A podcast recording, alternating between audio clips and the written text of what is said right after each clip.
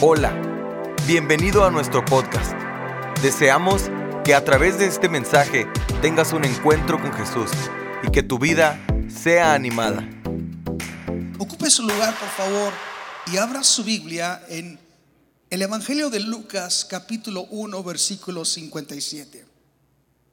Como estamos en vísperas de la Navidad, quiero compartirles acerca del nacimiento de Juan el Bautista y unas cosas que podemos aprender acerca de ese nacimiento.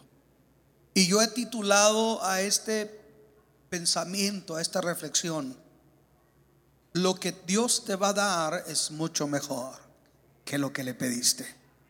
¿Puedes recitarlo conmigo? Lo que Dios me va a dar es mucho mejor que lo que le pedí. Dígalo una vez más, lo que Dios me va a dar es mucho mejor que lo que le pedí. Dice Lucas 1:57. Cuando a Elizabeth se le cumplió el tiempo de su alumbramiento, dio a luz un hijo. Y cuando lo oyeron los vecinos y los parientes, que Dios había engrandecido para con ella su misericordia, dice, se regocijaron con ella. Aconteció que al octavo día vinieron para circuncidar al niño y le llamaban con el nombre de su padre Zacarías. Pero respondiendo su madre dijo, no, se llamará, ¿cómo? Juan, ¿cómo se llamará? Juan. Le dijeron, ¿por qué? No hay nadie en tu parentela que se llame con ese nombre. Entonces preguntaron por señas a su padre cómo le quería llamar. Pidiendo una tablilla, escribió diciendo, Juan es su nombre. Y todos se maravillaron. Al momento fue abierta su boca y suelta su lengua y habló bendiciendo a Dios. Y se llenaron de temor todos sus vecinos. En todas las montañas de Judea se divulgaron todas estas cosas. Y todos los que las oían las guardaban en su corazón diciendo, ¿quién pues será este niño? Y la mano del Señor estaba con él. Que el Señor añada bendición a su palabra.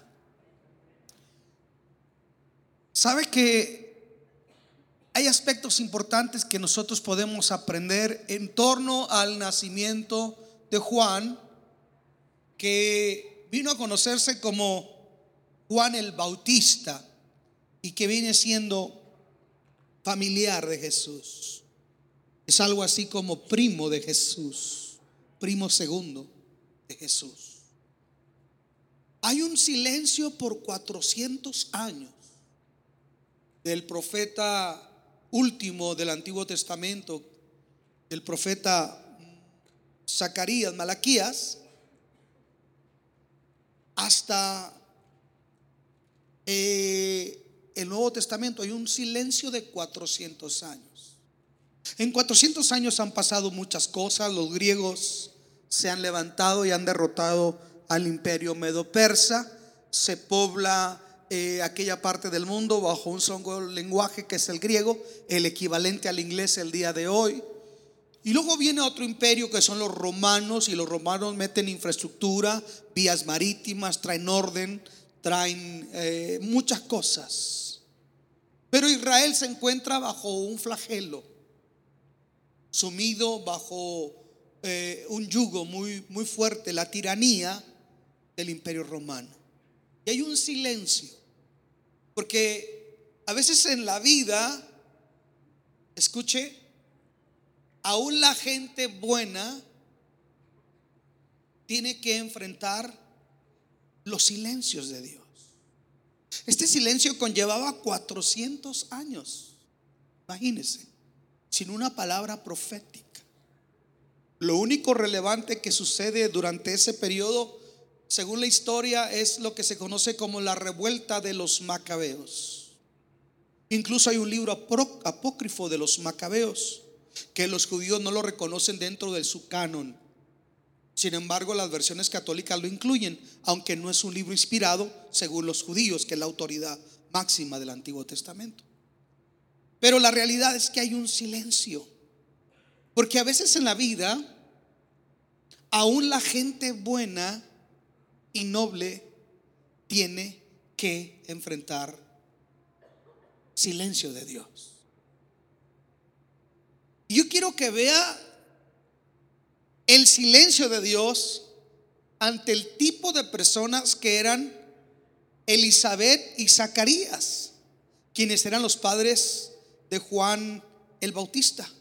Si usted es tan amable, puede ver conmigo allí en el Evangelio de Lucas, el capítulo 1, el versículo 5, dice, hubo en los días de Herodes, rey de Judea, un qué?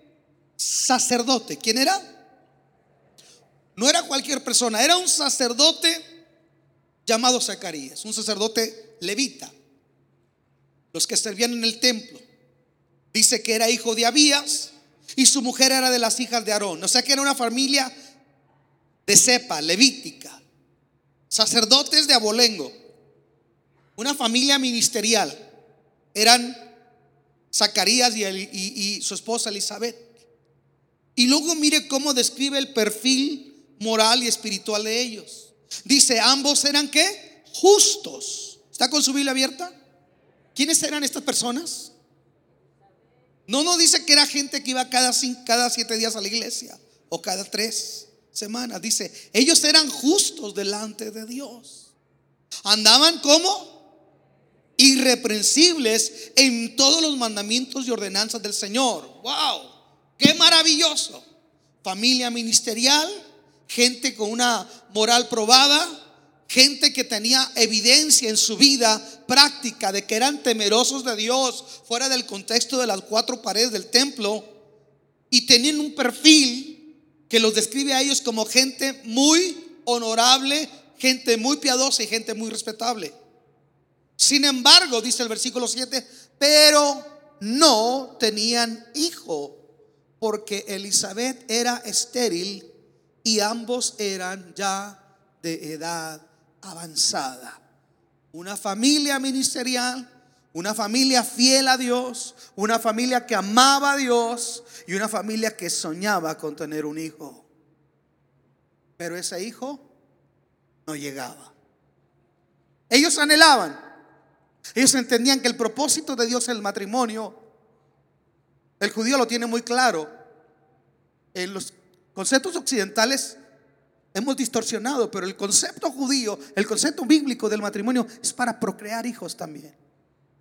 Principalmente, tener hijos. Y a los hijos instruirlos en el temor del Señor. Entonces imagínese este hombre que oficiaba al Señor según las suertes de, de su estirpe levítico, oficiaba al Señor, servía al Señor, pero aunque tenía muchas cosas destacables, era una persona que no tenía un hijo. Y eso sin duda representaba, escuche, una petición constante delante del Señor. Yo sé que le estoy hablando a gente que ama a Dios. Estoy muy consciente que le hablo a gente. Hay gente que conozco de años, que han sido ah, mis ovejas congregantes por años. Y sé que en nuestra iglesia hay gente honorable. Sé que hay gente que ama a Dios. Sé que hay gente que se, bien se parecería a Elizabeth y a Zacarías. Gente fiel, gente que ama a Dios. Sin embargo, también hay un pero en sus vidas donde hay una necesidad que aún no ha sido resuelta. Y sobre eso ha habido un silencio de Dios. Hay gente aquí que ama a Dios y ha tenido un hijo perdido en las drogas. Hay mujeres que aman a Dios y han tenido un esposo que no quiere nada con Dios. Hay mujeres aquí que aman a Dios y han enfrentado un diagnóstico de enfermedad. Hay gente aquí que ama a Dios, sin embargo, tiene una, una petición por X o Y necesidad y está enfrentando un silencio de Dios. La gente buena también sufre. La gente buena también enfrenta esos periodos de silencio y los silencios de Dios, em, sobre todo en nuestro contexto, hermanos, son, son desconcertantes porque vivimos en una sociedad donde todo lo quiere rápido, microondas, telecomunicaciones rápidas, envía un mensaje de texto, cuántos caracteres rápido, todo ocurre rápido, pero hay peticiones donde la respuesta de Dios no es tan rápido como Twitter o como una red social. A veces la, la respuesta de Dios no va a ser tan rápida como un elevador o como una comida de microondas. A veces el cajero de Dios va a tardar. A veces la comida de Dios va a durar más tiempo del que nosotros creemos para que se cocine correctamente. Lo primero que aprendemos es que la gente buena también enfrenta frustración por peticiones que no han sido resueltas. Ahora, ¿qué hacer? Segundo punto. ¿Qué hacer ante el silencio de Dios cuando sobre todo se es gente justa y fiel? ¿Qué hacer? ¿Nos desanimamos? Decimos como la esposa de Job, por demás está serle fiel a Dios. ¿Desistir? No. Yo creo que lo peor que puede hacer usted es desistir de amar y servirle y serle fiel a Dios. Si algo que tenemos que hacer es perseverar, diga conmigo perseverar. La perseverancia es algo que nos va a llevar a la bendición. Y la Biblia no dice que Él hizo algo extraordinario, porque esa es otra. Nos gusta lo extraordinario. Lo extraordinario. Pero yo encuentro que Dios obra aún dentro de la rutina. Yo encuentro que Dios aún puede obrar dentro de tu, de tu diario y, normal vivir o, o, coaccionar. Dios camina contigo en tu proceso de levantarte en la mañana, preparar el desayuno si eres la mamá, o preparar un café, o llegar y comprar tu café, llegar y poner gas, llegar a tu trabajo. Dios es el Dios que camina contigo. Y ese Dios te puede sorprender dentro de tu misma rutina. Creo que Dios se complace más encontrarnos en la rutina y en la fidelidad a Él que tratando de provocar escenarios extraordinarios. El Dios extraordinario se mueve dentro de lo ordinario. ¿Por qué le estoy diciendo esto? Quiero que vea conmigo el versículo 8. Aconteció que ejerciendo Zacarías el sacerdocio delante de Dios, ¿qué estaba haciendo este hombre? Diga qué estaba haciendo. Hagamos un paréntesis. La Biblia dice que nosotros somos reyes y ¿qué somos? Y ofrecemos sacrificios vivos, dice el apóstol San Pablo. ¿Sí? ¿Y qué estaba haciendo Zacarías? Ejerciendo el sacerdocio. Yo oro que usted entienda que usted es un sacerdote delante de Dios. Cada creyente es un sacerdote delante de Dios. Porque ofrece sacrificio vivo al Señor, tu alabanza, porque si ni aquí cantas, cantarás afuera. Si ni aquí levanta las manos, las levantarás allá en tu casa. Solo Dios lo sabe. Pero Él hizo algo. Él hizo lo que le correspondía, dice, ejerciendo el sacerdocio delante de Dios, porque esta es otra cosa importante. Lo que tú hagas es para Dios. Yo dije, ¿lo hacemos para quién? Para Dios. Usted corta zacate, usted corta zacate no para los hombres, sino para Dios. Usted es un empleado gubernamental. Usted más que para trabajar para Donald Trump, usted trabaja para Dios y no para los hombres. Usted trabaja en cualquier oficio, usted lo hace para Dios. Porque si vivimos para quién? Para Él vivimos. Entonces él estaba haciendo lo que le correspondía y dice, conforme al orden de su clase, conforme a la costumbre del sacerdocio, a él le tocó en suerte entrar y ofrecer incienso en el santuario del Señor. Entró al lugar santo, quiere decir que él iba y agarraba las el carbón encendido del altar del sacrificio y luego se metía al lugar santo y ponía el carbón encendido en el altar del, del incienso y entonces subía un perfume delante del Señor. Y cuando Él está haciendo eso, mire lo que ocurre. Quiero que lo vea conmigo. Dice, y toda la multitud del pueblo estaba fuera orando a la hora de qué? Por eso dice ahí la hora del, del incienso. Y se le apareció un ángel del Señor, puesto en pie a la derecha del altar del incienso. Y se turbó Zacarías al verle y le sobrecogió temor. Pero el ángel le dijo, Zacarías, no temas. Escuche. Porque tu oración ha sido oída. Y tu mujer, Elizabeth, te dará luz un hijo. Y llamarás a su nombre Juan. Wow. Escuche. ¿Cuánto tiempo llevarían orando Zacarías y Elizabeth por un hijo? Pero cuando el ángel viene y lo sorprende en su rutina, en lo ordinario, de lo que le corresponde hacer. Porque esto es lo lindo, escuche, viniste a una reunión de oración, no pasó nada. Viniste otro domingo, no pasó nada. Querías que Dios te diera una palabra específica, vino el hermano Galindo y a lo mejor dices, me habló, a lo mejor no me habló. A lo mejor predicó el pastor y no recibiste nada. No sé cuánto tiempo estás pasando. Lo bueno es que no estás buscando a los hombres, estás buscando a Dios, porque Dios es galardonador de los que le buscan. La Biblia no me dice cuándo lo escuchó, solamente dice que Dios había escuchado la oración. Y esto me da a entender a mí algo, que cuando nosotros comenzamos a poner una petición delante del Señor, Dios lo escucha desde la primera vez, solamente que Él tiene un momento específico dentro de su agenda de propósitos, donde Dios sabia y soberanamente sabe cuándo va a responder a la petición que ya fue aprobada. Yo no sé si hay alguien aquí que tenga una petición delante de Dios. Levanta tus manos porque hoy te dice el Señor, tu oración ya ha sido escuchada. Te miré trabajando, te miré trabajando en tu casa, haciendo las tareas del hogar. Y tu oración ya ha sido escuchada. Alguien tiene que levantar sus manos y celebrar que Dios escucha la oración. Tu oración ha sido celebrada. Tu oración trascendió los cielos. ¿Y qué manera de decir que la oración ha sido escuchada? Se le aparece un ángel a Zacarías dentro del ordinario. Es que ese es Dios. Es que parecía, mire, si algo yo he aprendido, hermano, déjenme les digo una cosa.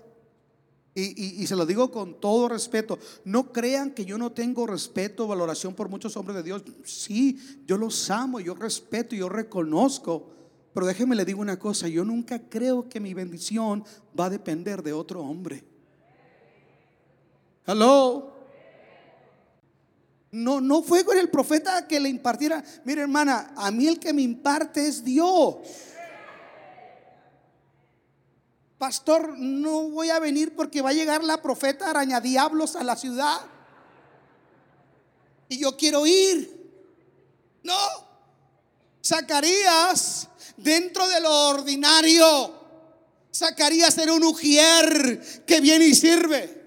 Zacarías bien puede ser alguien, puede ser un, rey que lo veo en el piano cada domingo, puede ser una Génesis, puede ser una Stephanie, puede ser alguien en el departamento de media, puede ser una de las chicas en la cámara, puede ser una maestra de escuela dominical, puede ser alguien sirviendo en la cafetería, puede ser usted mismo ofreciendo su culto racional al Señor, pero que dentro de lo ordinario Dios se glorifica, que todo lo que Dios necesita es tu fidelidad en lo sencillo y en lo poco. Alguien diga amén.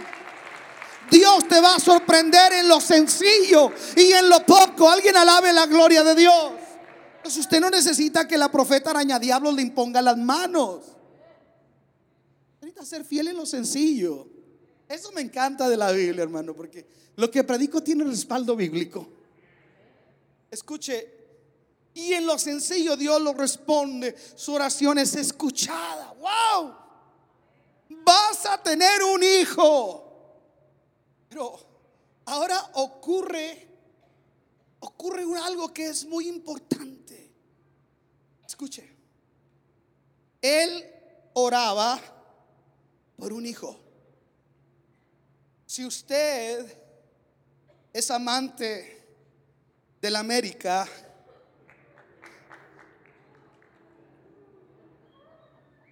como el hermano Chagoya, y tu hijo acepta que le pongas camisa de la América. ¿Sí? Mis hijos, los otros le hacen bullying a Benji cuando le pongo camisa de la América. Dicen, eso es maltrato infantil. Le digo, Señor lo reprende. Bueno, si le va al Cruz Azul, bueno, usted le pone una a su hijo del Cruz Azul. ¿Cierto o no? Si el papá se viste ranchero, tipo botas de tacón cubano, le pone sus botitas al niño de chiquito, ¿verdad que así somos? Las mujeres las visten así, o sea, uno quiere para sus hijos algo similar. Pero, aunque este hombre ideó, soñó un hijo varón que pudiese ser sacerdote. Entonces a Juan el Bautista le correspondía ser sacerdote porque era dentro de una familia de la tribu de Leví, eran sacerdotes de abolengo, era de casta. Y él iba a ser sacerdote, sus hijos sacerdotes, sus nietos sacerdotes y todos iban a ser sacerdotes. Sin embargo, cuando Dios se mete para responder, dice el apóstol San Pablo que Dios hace las cosas mucho más abundante de lo que creemos o le pedimos. Ponga atención a ese versículo. Dios hace las cosas mucho más abundante de lo que creemos o de lo que le pedimos. Aló. Yo le hablaba de mi experiencia ahorita. Fue un año difícil. Escuché que cuando me, regalan un, viaje para Israel, pues me da mucha alegría, pero muy dentro de mí yo decía, ¿yo para qué lo quiero yo? No tiene sentido si no va mi chata conmigo. Porque yo quería que ella lo conociera, yo no. Pero eso era yo y Dios acá adentro. Aleluya. ¿Y sabe una cosa? Dios fue mucho más abundante de lo que yo pensé en un momento. Dios me dio para mí y Dios me dio para mi esposa. Estamos aquí. ¿Por qué le estoy hablando eso? Quiero que vea conmigo lo que el Señor le dice a Zacarías.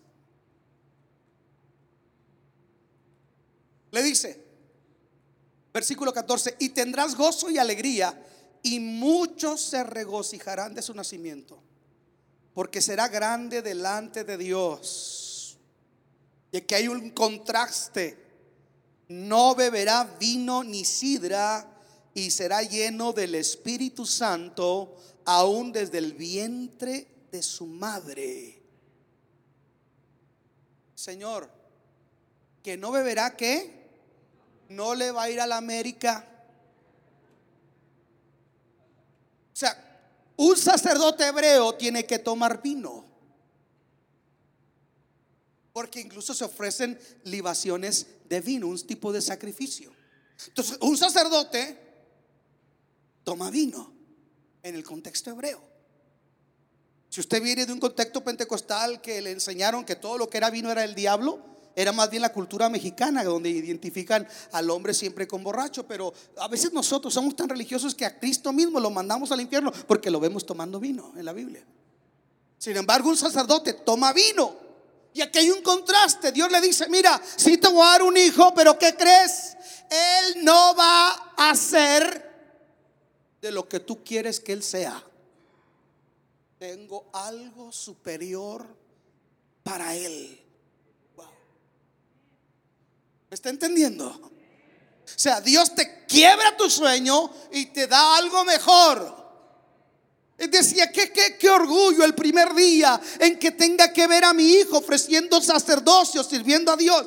Qué maravilloso día. Sin embargo, el Señor le dice, sabes que Él no va a hacer lo que tú has diseñado y soñado para Él. Tengo un plan más grande, más abundante y más glorioso. Mira lo que dice la Biblia. Muchos se regocijarán de su nacimiento. Es decir, no solamente te va a traer alegría a ti, va a ser de bendición a muchos otros más porque será grande delante de Dios. No beberá vino ni sidra y será lleno del Espíritu Santo y aún desde el vientre de su madre. Wow. Hará que muchos de los hijos de Israel se conviertan al Señor, Dios de ellos, e irá delante de él con el espíritu y el poder de Elías para hacer volver el corazón de los padres a los hijos y de los rebeldes a la prudencia de los justos, para preparar al Señor un pueblo bien dispuesto. Dios describe el perfil, el carácter de lo que va a ser la vida de aquel niño. Es como si usted ahorita está diciendo, Es que yo quiero que mi hijo, porque los papás vean, es que yo quiero que mi hijo sea esto y quiera, y Dios dice, no, sabes que va a ser algo mucho mejor. ¿Cuántos lo creen eso? déjeme le digo una, este es un principio bíblico. ¿Usted cree que Dios quiere que sus hijos sean igual que nosotros? Quiere que sean mejor que nosotros. Yo dije, Dios quiere que nuestros hijos sean mejor que nosotros. Mejor moralmente, mejor espiritualmente, que tengan un, un, nivel de vida diferente, que puedan hacer que mucha gente sea bendecida a través de ellos. Yo creo con todo mi corazón que Dios va a hacer que mis hijos sean mejor que yo. Si ahorita usted los oye predicar y todavía no le en el ojo, no se preocupe, Dios está trabajando en ellos. Una cosa sé, no van a ser igual a mí, van a ser mucho mejor que mí. Una cosa estoy diciendo, Dios va a hacer que las cosas sean mucho mejor que lo que tú y yo hemos señado para nuestros hijos. Por eso es lo, bendito, lo bueno de serle fieles a Dios. Porque cuando somos fieles a Dios, yo no sé si aquí hay gente que sean cristianos por segunda o tercera generación. Levanten su mano. Quien dice, yo soy segunda, tercera, tú eres tercera generación de cristianos, Edgar. Tu papá cristiano, tu abuelo cristiano. ¡Wow! ¡Qué bendición! Yo ahorita soy la segunda generación de cristianos, aunque casi vendría siendo la primera, porque nos convertimos yo y mi madre. Entonces, mis hijos son la segunda generación. Mis hijos serán la tercera generación. Y lo que usted no sabe, que cuando usted es fiel a Dios y ama a Dios y lo sirve con todo su corazón, usted está pavimentando un futuro para ellos, para que donde usted tuvo que avanzar despacio, ellos puedan correr. ¿Estamos aquí? ¿Quiere que le dé un ejemplo? Una vez hizo un estudio de la descendencia de la gente que llegó, los, los peregrinos que llegaron y establecieron las 13 colonias de los Estados Unidos. Hubo entre ellos gente que no quiso buscar a Dios. Y hubo gente que sí sirvió a Dios. ¿Sabe? El gobernador, ex gobernador de la Florida, Jeff Bush, George Bush, hijo, y George Bush padre, son descendientes directos de gente de los peregrinos. Y cuando se van para atrás en el, en, el, árbol genealógico de ellos, encuentran que hubo presidentes, vicepresidentes y gente muy notable. Y sin embargo estudiaron familias que no amaron y sirvieron a Dios. Y uno de ellos, hermano, terminaron en las mafias, en todas esas cosas negativas. Yo le digo una cosa, vale la pena servir a Dios. Vale la pena esforzarse. Vale la pena aquilatar y servir en tu sacerdocio para el Señor. Yo le digo, vale la pena como que oigo muy pocos amenes. ¿Sabe por qué? Porque tu mente está muy secularizada. Estás intoxicada por lo que se llama sueño americano. Pero déjame te digo, el sueño americano es una pesadilla el día de hoy. Dios quiere que tú abraces el sueño que viene del cielo para ti para tu familia y que seas fiel contra la corriente, aún en medio de la adversidad, porque Dios hará que tu descendencia posea las puertas de sus enemigos. Dios hará que tu descendencia preste y no pida prestado. Dios hará que tu descendencia sea victoriosa. Pero se necesita un, Zacarías y una Elizabeth que estén dispuestos a amar a Dios y a serle fiel.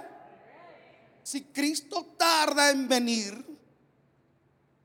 yo sé que mi descendencia va a ver lo que yo no vi, va a disfrutar lo que yo soñé, porque lo que Abraham soñó, Isaac lo recibió y Jacob lo gozó más ampliamente y las doce tribus lo disfrutaron, la tierra prometida. Escucha, si tú eres fiel a Dios, Dios hará cosas maravillosas con tu familia.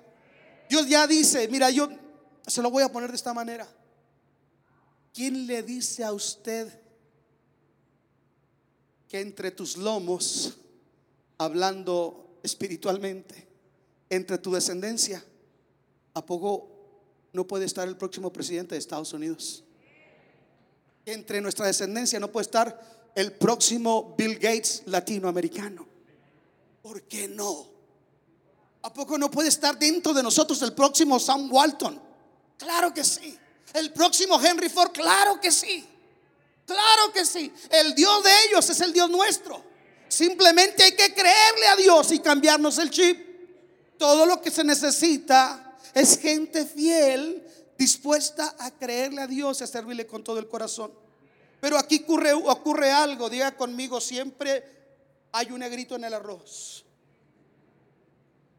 ¿Sabe qué pasa cuando Dios nos promete cosas maravillosas? Somos incrédulos. ¿Qué somos? Un día llamo a un amigo, hace muchos, muchos años atrás, y dice, Luis, te vi predicando en un auditorio grande, pero tú no estabas como evangelista invitado, tú eras el pastor de esa iglesia, un auditorio grande. ¿Sabe qué dije yo acá por dentro? A él, hermano, me quiere mucho. La verdad. Ay, hermano, sí, hermano, amén. Sí. Porque así a veces Dios le dice, hermana, Dios lo va a sanar. Amén. Pobrecito el pastor. Hermana, prepárese porque se está autorizando el préstamo de su casa. Ay, pastor. Bien sueños. Ay, pobrecito pastor. Es buena onda. Pobrecito. Se le cayó a su mamá de chiquito y por eso quedó así. Mire lo que hizo Zacarías cuando Dios le da esta promesa. Si pueden apagarle un poquito al calentón, hermano, porque aquí la, la andropausia se siente más fuerte. Dijo Zacarías al ángel, ¿en qué conoceré esto? Porque yo soy qué? Viejo. Y mi mujer es de edad avanzada. Lo primero que nosotros pensamos para que Dios haga algo especial en nuestra vida es que tendemos a ver nuestras propias capacidades y virtudes. Escucha, Dios no va a hacer lo extraordinario por tus capacidades. Dios no va, Dios no necesita tus capacidades. Dios no necesita de tus virtudes, de tus contactos. No. Todo lo que Dios necesita es que le creamos a Él. That's it, es todo. Este hombre dijo, yo soy viejo, mi señora es vieja. Ay, qué feo lo dije. Pues la verdad, de edad avanzada. Pasita de edad avanzada. Y mira la respuesta del ángel. Tú eres viejo. Pues yo soy Gabriel, fíjate. A mí me importan tres cacahuates que tú seas viejo. Sabes que yo soy Gabriel, el mensajero de Dios. Y cuando yo traigo un mensaje no es porque no es como los profetas de ahora que se la sacan de la manga, no. Cuando yo traigo una palabra es porque Dios me manda. Un día Dios me mandó a llevar una palabra a Daniel. Un día Dios me mandó a llevar una palabra a Josué. Un día Dios me mandó a llevar una palabra a David. Cada vez que Dios tiene una palabra para engrandecer y bendecir a alguien, Dios me manda a mí. Y le dice el ángel, He sido enviado a hablarte y darte estas buenas nuevas. Pero por incrédulo, ahora quedarás. ¿Cuántas les gustaría, hermanos, que la vieja se quedara muda?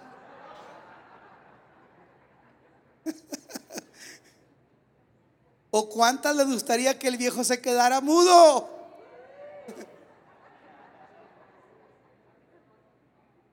te vas a quedar mudo por incrédulo.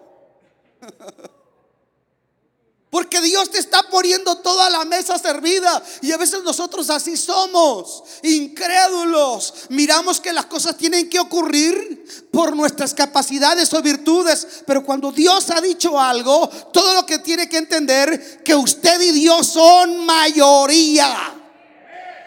David dijo, aunque un ejército se levante contra mí, no temerá mi corazón. Aunque contra mí se levante guerra, yo estaré confiado. Escucha, tú tienes que creer que Dios es suficiente. Dios es poderoso. Y como cantaban ahorita los chicos, Jesucristo basta. Todo lo que se necesita por un milagro es tener un Cristo vivo. Alguien diga amén. Todo lo que necesita por un milagro es tener un Dios que es poderoso. Tenemos un Dios poderoso. No adoramos a un Dios de barro, no adoramos a un Dios de oro. Si algo tuvimos la experiencia gloriosa fue de entrar en esa tumba,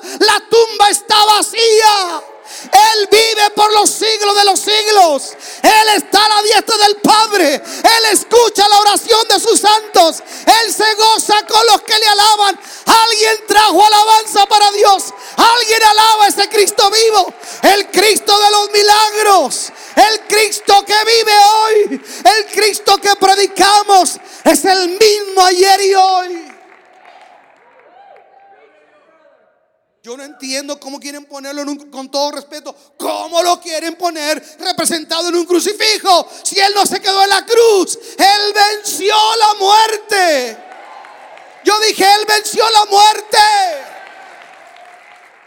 Por eso no lo concibo ni lo veo en una cruz.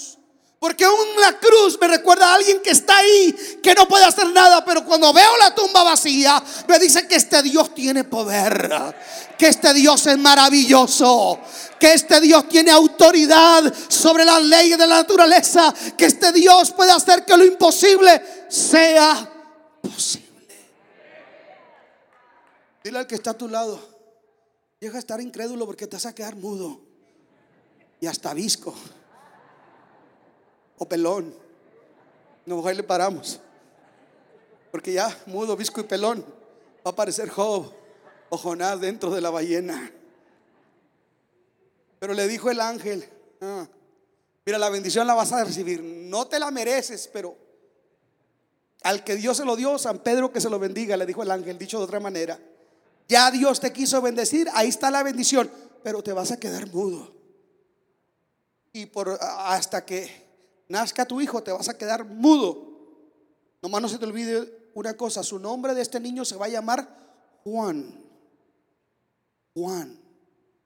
No le vas a querer poner Zacarías. Porque esto no ocurre porque tú eras todavía muy fuerte. No. Acuérdate que es Dios. Tú mismo lo dijiste, soy viejo, soy pasita. Y mi vieja pasita.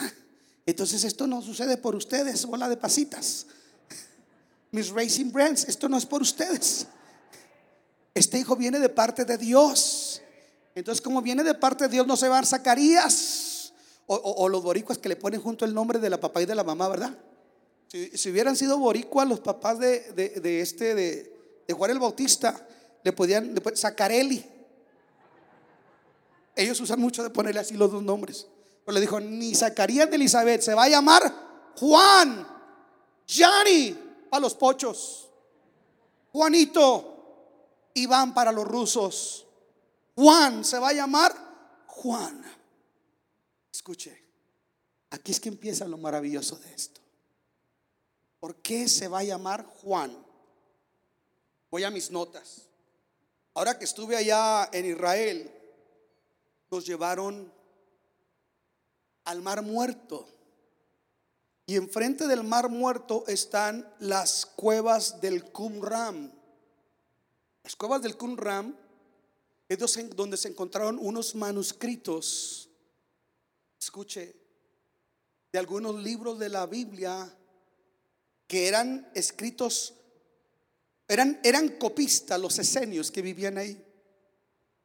Y se cree que un día, escuche, nace el grupo de los esenios porque en Jerusalén había mucha corrupción, aún dentro del ámbito religioso había mucha corrupción, mucha mercadotecnia. Acuérdense que Jesús llegó a Jerusalén y lloró sobre ella.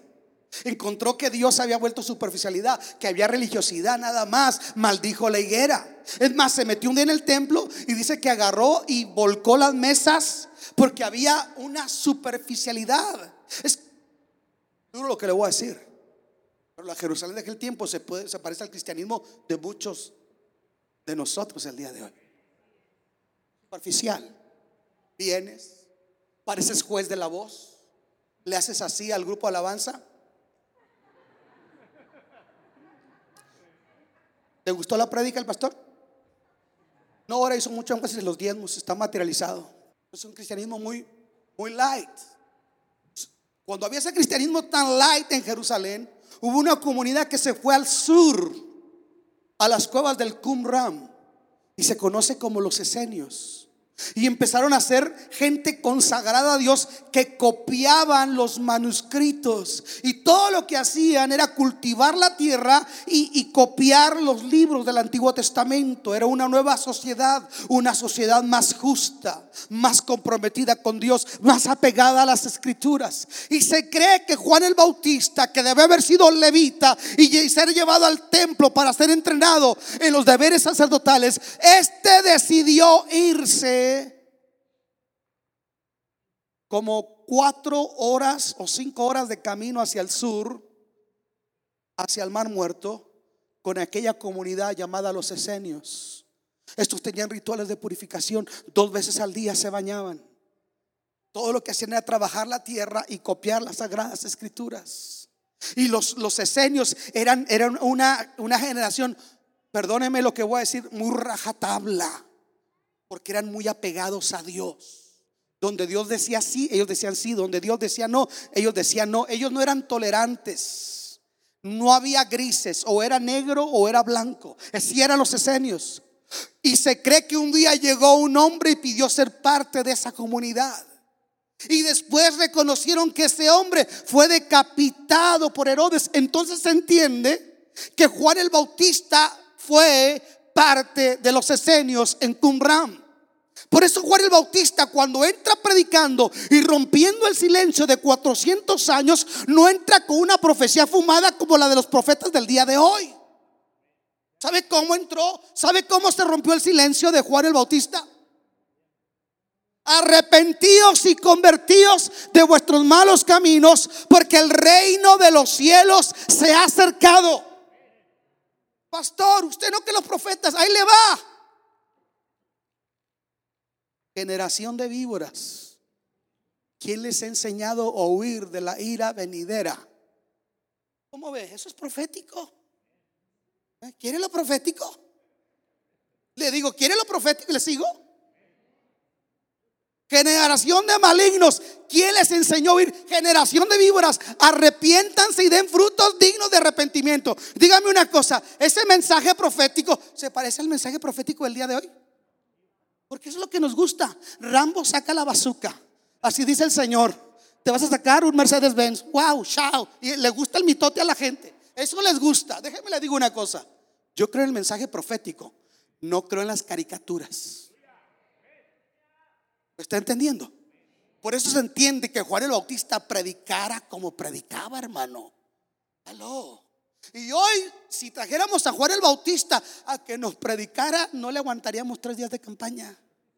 Medio culto, se paraba medio mundo, aquí se iba decía, ma, ma, ma.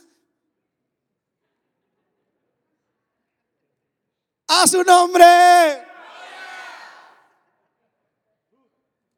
Eso se entiende que Juan el Bautista predicaba como predicaba porque fue influenciado por los esenios. Y los esenios predicaban a rajatabla, hermano. Yo sé que ahora a ustedes les gusta que les digan, hay un campeón dentro de ti, eres una princesa, ay tú María Cantú, y la gente no cambia, sigue endemoniada, endiablada.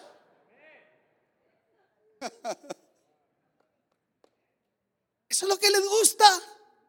Yo bien le podría cambiar el nombre, le pondría ahí Centro Apostólico, Profético, Espiritista y Tarotero. Y la gente viene, tenga la agüita milagrosa, chúpesela toda y Dios lo va a cambiar. No, Señor. Juan el Bautista entra y le da con todo, hermano. ¿Me está entendiendo? Escuche, y lo más maravilloso es que Dios dice quién va a ser y Dios lo prepara, pero me llama mucho la atención y ahora sí que vaya subiendo el pianista porque la gente no va a aguantar más. Escuche, me llama mucho la atención que hay gente que Dios le ha dado promesas. Hay gente que Dios te ha dado una palabra profética y no lo dudo. Hay gente aquí que Dios le ha dado y ha tratado y ha mostrado en su vida cosas grandes. Sin embargo, no vas a poder poseerlo hasta que le des a Dios el lugar que a Él le corresponde. Porque lo más grande, ahí le va el centro de esta prédica, lo más grande de Dios en tu vida no va a llevar tu nombre y tu apellido. Aquí. Yo dije, lo más grande de Dios para tu vida no va a llevar ni tu nombre ni tu apellido. Si algo yo he recorrido templos, iglesias como predicador. Y a veces he llegado a iglesias donde tienen un árbol y tienen muchas eh, laminitas así doraditas con los nombres. Pastor, ¿y eso qué es? El nombre de todos los que dieron para construir el templo, hermano. Y los puso todos. Se me olvidaron algunos, hermano, y se me fueron. La gente nos gusta el reconocimiento. Nos gusta que nos exalten, que nos reconozcan. Mire, hermano, ahora que fuimos para allá, yo nomás llevaba una, dos, tres, cuatro. ¿Cuántas ovejas llevábamos? Entre, entre, ovejas y chivas, ¿cuántas llevábamos? No se crea. Llevamos cuatro preciosas ovejas. Nada más. El otro día venía cruzando el puente y me dice el custom, algo que declarar. Dije, tres ovejas y un pastor. ¿Y quién es el pastor? Le dije, tu servilleta. ¿De dónde? Cántico Nuevo. Escuche, había un pastor que llevaba muchas ovejas. Era medio fastidioso. Había otro pastor del Salvador. Ese parecía que llevaba las diez vírgenes. Todas traían unas faldotas por acá. Y luego que mis ovejas no llevaban falda larga, hermano, ya, ya se las tragaban a las pobres. Pero comenzaron conmigo. Les dice Gloria muy, muy, muy, muy, muy buena onda. Miren, él es mi pastor, el pastor Luis Salva. Yo le saludo. Buenas noches, ahí en Nueva York, en el aeropuerto. Buenas noches, hermanas. Y dice una loca. Buenas noches. Dios le bendiga. Qué falta de espiritualidad. ¿ah? Si así me trataron a mí, ¿cómo tratarían a mis ovejas que iban con pantalón? Pero en fin, yo me acoplé muy suave con ese pastor y otro, otro del seminario Fuller. Pero había uno, no voy a decir el país que era para que nadie se sienta, pero era medio sangrón.